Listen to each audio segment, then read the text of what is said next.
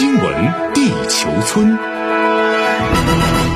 欢迎来到新闻地球村，我是小强。我们首先来快速了解一组要闻资讯。二零二二年刚刚翻开新篇，中国外交就开启了新征程。一月四号起，中国国务委员兼外长王毅开启为期四天的东非和南亚之行，这是中国外长第三十二年新年首访非洲，也是推进同周边国家融合发展的又一次重大行动。分析师认为，中国外长罕见地将非洲、亚洲之行结合在一起，体现了在国际体系转型进入关键期、大国博弈更为复杂多变的形势下，中国以周边和发展中国家为着力点，积极深化全方位外交布局。如何落实去年十一月中非合作论坛第八届部长级会议提出的重大倡议，商讨高质量共建“一带一路”等将成为主要看点。啊，另外再来看到，据新华每日电讯公开报道，立陶宛国家广播电视台昨天消息，立陶宛总统当天表示，允许以所谓台湾名义开设代表处的决定是一个错误。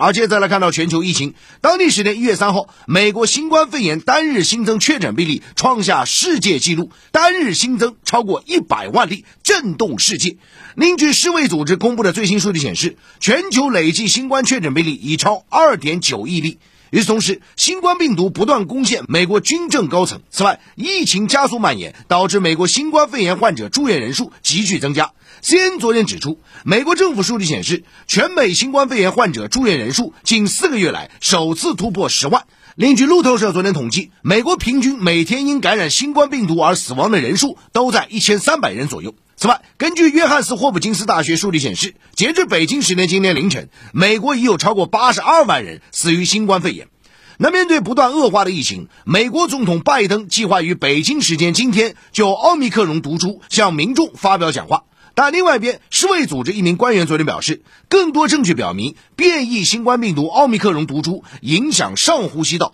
比先前所发现的毒株引发的肺炎症状要轻。而接着再来看到俄罗斯与西方关系，在俄罗斯与乌克兰边境危机持续的背景下，欧盟外交与安全政策高级代表博雷利将新年首次外访地选择乌克兰，而访问时间从四号到六号展开。欧盟委员会对此发表声明称，伯雷利此访是为了凸显欧盟对乌克兰主权和领土完整的支持。需要指出的是，伯雷利此访的时间点值得注意，因为俄美领导人日前刚刚通过电话，而两国官员将从本周日开始举行为期两天的会谈，就北约东扩和乌克兰边境局势展开磋商。有观点认为，博雷利现在出访乌克兰，是因为欧盟方面担心，随着美俄在会谈中讨论欧洲力量的平衡，欧盟将被边缘化。博雷利此访是希望进一步加强欧盟在俄罗斯与乌克兰边境危机中的地位和作用。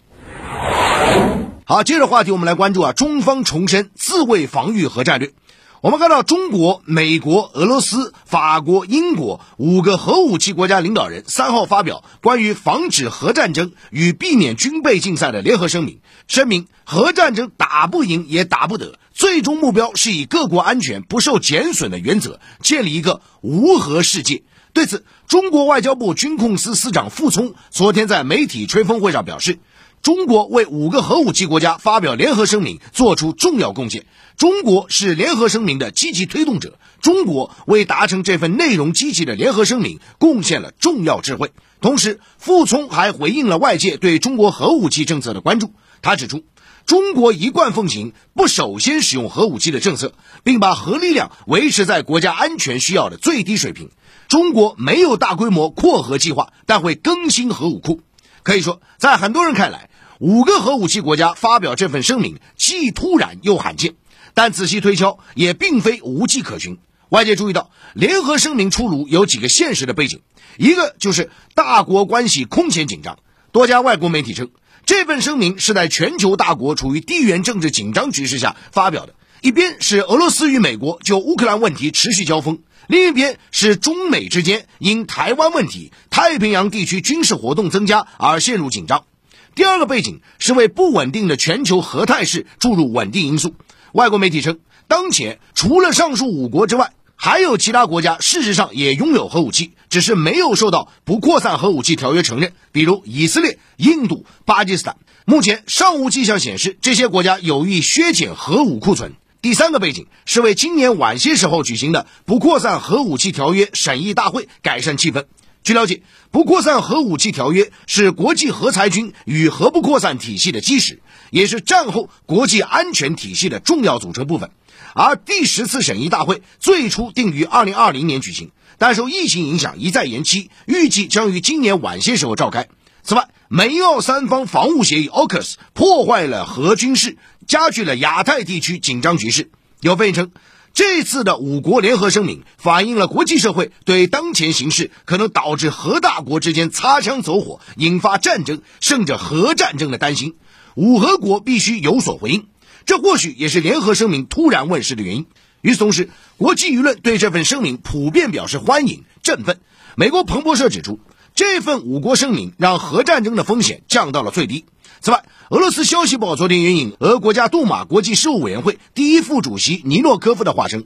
核大国领导人的声明是一个历史性的事件。很久以来，五个常任理事国的领导人都没有发表过此类文件。另据今日俄罗斯电视台网站昨天报道，俄总统新闻秘书佩斯科夫表示，五大国发表联合声明之后，仍有必要举行领导人峰会。俄总统普京早前提议举行联合国安理会常任理事国领导人会晤，所有国家都表示有意参加这峰会。好，新闻地球村这时段来重点聊聊环球商业财经啊。我们首先话题来重点关注啊，这个全球热议啊，苹果市值一度突破三万亿美元啊，注意是一度啊，因为昨天收盘包括今晨收盘呢又小幅回落一点啊，在两点九万亿美元区间了。那么当地时间三号啊，美国苹果公司股票呢在美股新年开始第一个交易日盘中大涨。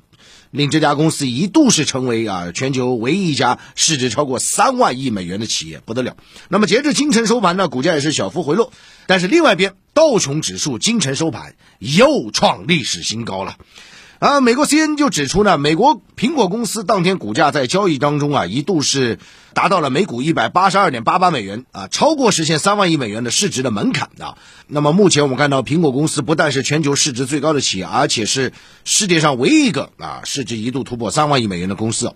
这里大家知道啊，苹果公司它是创立于二十世纪七十年代中期啊。最早时候是这个 Steve Jobs 在一个车库里面 啊给创立的，现在成为一个如此伟大的一个科技巨头。在一九八零年代啊，苹果公司又成为一家上市企业。那么根据路透社报道，自从苹果公司二零零七年推出第一部苹果手机以来，该公司股价已经涨了约五十八倍。所以，如果谁在二零零七年买入苹果股票，翻了五十八倍啊！你就可以看到时间的玫瑰啊啊！当然要看具体公司了，有的反而是带刺的玫瑰啊。那么数据显示呢，苹果公司市值在二零一八年八月份啊首次超过一万亿美元，突破两万亿美元用了几年时间？才用了两年的时间。二零二二年八月份又超过两万亿美元。那现在呢？啊，是二零二二年的一月份，对不对？那等于又用了一年多一点了，那一度超过三万亿美元。那么现在呢？从市值的角度来看啊，目前全世界啊超过两万亿美元市值的只有。微软和苹果啊，微软市值现在差不多是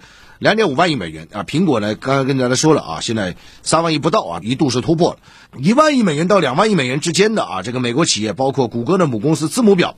呃，亚马逊啊，特斯拉啊，这个都是一万到两万亿美元市值。另外在国际层面啊，沙特阿美啊，这个石油巨头啊，它的市值也是一万到两万亿美元的这个市值区间哦。那值得一提的是呢，苹果公司啊，在去年的股价上涨近百分之三十五。那很多人就在讨论，我说为什么表现不俗啊？主要原因呢，这里有几点啊，一个就是它的这个手机啊，依然是它的主销啊，还有平板电脑，包括个人电脑产品啊，这些服务都需求非常旺盛啊。那么现在全世界也都在热议说，苹果一度突破三万亿美元啊。比如说，《华尔街日报》分析说，三万亿美元市值背后啊，既有美国科技股存在泡沫，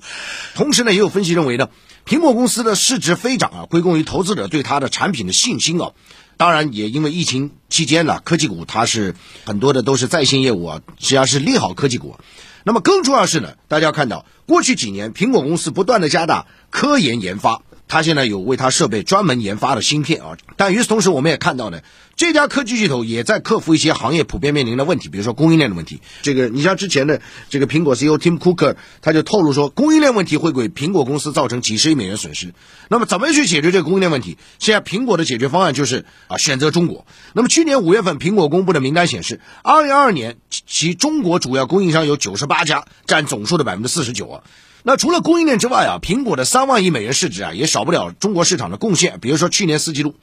苹果在大中华区的销售额同比是大涨百分之八十三点二七，达到了一百四十五亿多美元。那另外呢，统计数据显示，苹果十一月连续第二个月在中国登顶手机销量冠军，其在中国市场份额为百分之二十三点六。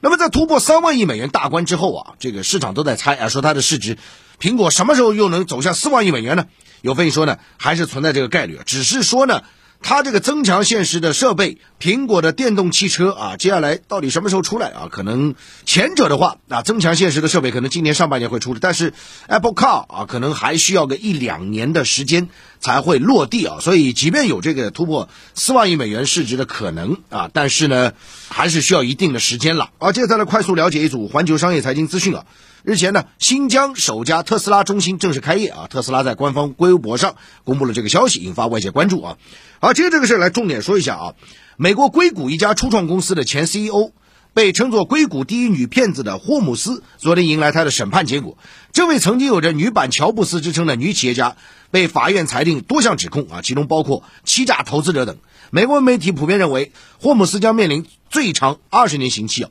那么据了解，霍姆斯曾创建一家公司啊，宣称掌握个先进技术，只要采几滴血就能检测出是否有癌症。后来被记者就证实啊，说这个是忽悠啊，血液检测设备是有问题的。然后呢，啪，重磅炸弹式的报道一出啊，这个骗子就露馅了啊。然后呢，包括美国证券交易委员会、联邦调查局啊，美国的医保服务中心啊，都对他，包括他的公司提起调查诉讼啊。那么英国卫报就指出呢，这个公司的衰落比其崛起更令人激动啊。霍姆斯这个人以血液检测技术为噱头，依靠资本打造独角兽公司的神话一夜破灭，给硅谷的创投公司和华尔街投资人上了一课啊！